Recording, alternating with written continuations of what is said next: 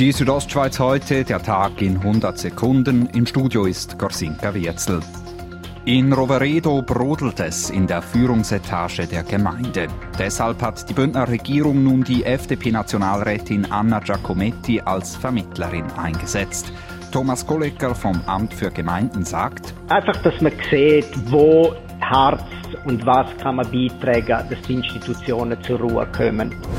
Der Große Rat, das Bündner Parlament, hat heute die Teilrevision des kantonalen Waldgesetzes angenommen.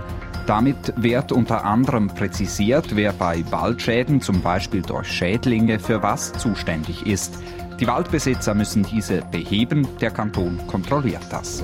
In Arvigo im Kalankatal ist ein 77-jähriger Mann bei einer Gasexplosion auf einem Maiensäß ums Leben gekommen. Das gab die Kantonspolizei bekannt. Der Mann habe eine Gasflasche auswechseln wollen. Ein 39-jähriger Baggerführer hat sich in der Nacht auf heute in Disentis bei einem Arbeitsunfall leicht verletzt.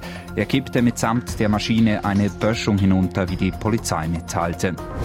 Die Südostschweiz heute, der Tag in 100 Sekunden, auch als Podcast erhältlich.